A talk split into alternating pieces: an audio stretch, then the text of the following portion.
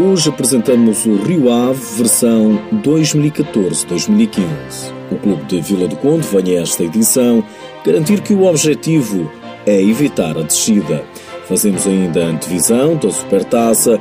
O Sporting e o Fundão encontram-se amanhã no entroncamento. Nuno Dias e Pedro Henriques são nossos convidados. Seja bem-vindo ao TSF Futsal.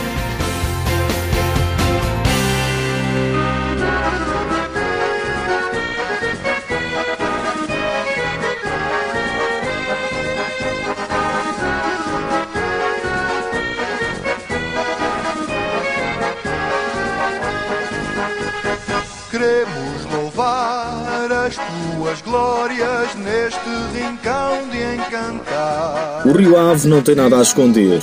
O objetivo para a nova época, garante o treinador Raul Moreira, é a manutenção. De acordo com aquilo que foi os, os, os dois anos para transados, que é, que é a manutenção, tentarmos o mais rapidamente possível atingir a manutenção, sabendo que tivemos enormes para contrariedades na, na, na realização para o plantel, mas é, é, é nesse prisma para que queremos para nos bater e é é na, na, tentativa do mais rápido possível nós conseguimos a manutenção. As contrariedades começam logo com importantes saídas no final da época. O guarda-redes Vitor Hugo rumou ao Praga, Fábio Lima transferiu-se para o Sporting, Israel e Formiga assinaram pelo Boa Vista, Coelho vai jogar no Módicos e Jander nos Olivais. Ao todo, seis saídas de relevo, um cenário que, na opinião do treinador, deixa praticamente impossível pensar no playoff. Sinceramente, e tenho que ser o, o, mais para sincero possível para nesta altura, uh, mediante as, as, as, mudanças operadas no nosso plantel e, e devido à, à, à, conjuntura económica social da, da, do futsal para neste momento, do país, para de tudo, acho que é muito difícil, para não dizer impossível para neste momento, nós estamos a ambicionar o playoff. Para evitar a descida de divisão, o Rio Ave conta com 15 atletas, sete dos quais são reforços. Lincoln Neto, ex-Las Palmas, Hugo, ex-Leões Valdenenses, Ricardo Ribeiro, ex-Caxinas, Daniel Neves, ex-Arsenal da Parada, Bruno Ribeiro, ex-Leões Valdenenses, André Silva, ex-Coimato e Felipe Simas, ex-Operário.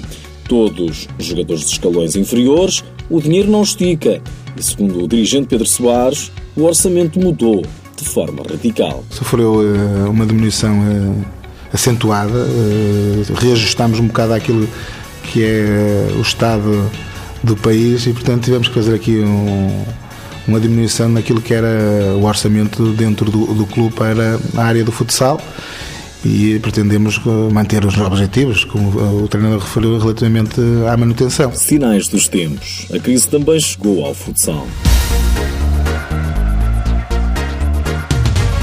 Está aí o primeiro jogo oficial da época. Amanhã é dia de Supertaça. Fundão, vencedor da Taça de Portugal, e Sporting, vencedor do campeonato, encontram-se no entroncamento o treinador dos Leões acredita que o Sporting está preparado. Nuno Dias destaca os treinos da equipa no dia a dia. Não tenho dúvidas que a nossa forma de treinar e que a nossa forma de trabalhar e que é aquilo que nós acreditamos e é em função daquilo que nós treinamos que achamos que, que temos sucesso no fim, é a forma como nós competimos no treino. Quem, quem, quem vir um treino nosso, quem, quem, quem tiver essa oportunidade vê que todos os treinos, todos os exercícios de treino, seja de, de, situações de 1 contra 1, 2 contra 2, 6 contra 6, tudo o que nós fazemos no treino é competição e é uma competição sadia, mas, mas é uma competição séria. E nós queremos ganhar todo, todas as competições que fazemos até no treino. Claro que quando jogamos contra adversários é igual. Não, aqui não, não pensamos de outra forma. Do lado da equipa serrana, o novo treinador, Pedro Henriques, sucessor de Joel Rocha, que se transferiu para o Benfica, está à espera de um grande espetáculo. Vão, vão ser duas grandes equipas que vão, vão, vão, vão, vão jogar um grande jogo, espero eu. Uh, espero que seja um grande jogo mesmo para, para divulgar ainda mais o futsal em Portugal e espero que, que caia para o nosso lado, como é óbvio. Quem conhece bem o fundão é André Souza. O guarda-redes transferiu-se esta época da Beira para o clube de Alvalade. André Souza espera dificuldades, mas avisa que Sporting é Sporting. Como nós já tínhamos uma metodologia de jogo já há muitos anos para cá, que não sofreu algumas alterações estratégicas pontuais no início de cada época, continuará a ser certamente uma equipa forte, não tenho dúvida. O núcleo duro foi mantido, entraram mais jogadores, acho que eles agora terão mais opções que teriam ano passado, será um jogo muito difícil. Estamos no Sporting, melhor equipa ao meu ver nacional e o objetivo passa claramente por conquistar esta supertaça. Fundão Sporting joga-se amanhã às 5 e um quarto da tarde no pavilhão municipal do Encontroncamento. No mesmo local, também amanhã, é dia de supertaça para as senhoras. O Pilheira e Benfica são os finalistas. Nos últimos dias, ficamos a saber que o Benfica venceu a final da Taça de Honra da Associação de Futebol de Lisboa ao Sporting. O Benfica marcou primeiro, por intermédio de Bruno Coelho. Caio Japa empatou para o Sporting ainda antes do intervalo. Na segunda metade, Alex colocou os Leões na frente, mas logo depois Patias empatou para as Águias. O jogo foi para a decisão das grandes penalidades. Vitória do Benfica por 3-1. O Sporting jogou sob protesto, mostra-se indignado pelo facto do Benfica não ter cumprido o regulamento do torneio que impunha a presença de cinco atletas sub-21 entre os convocados. Conjunto de Alvalade afirma mesmo que, se nada se alterar, não volta a participar nas próximas edições da prova. Já agora, antes de me ir embora, dizer-lhe só que a Seleção Nacional de Diabéticos está na Hungria, em Budapeste, a disputar o Campeonato da Europa. E Portugal até nem se está a sair nada mal.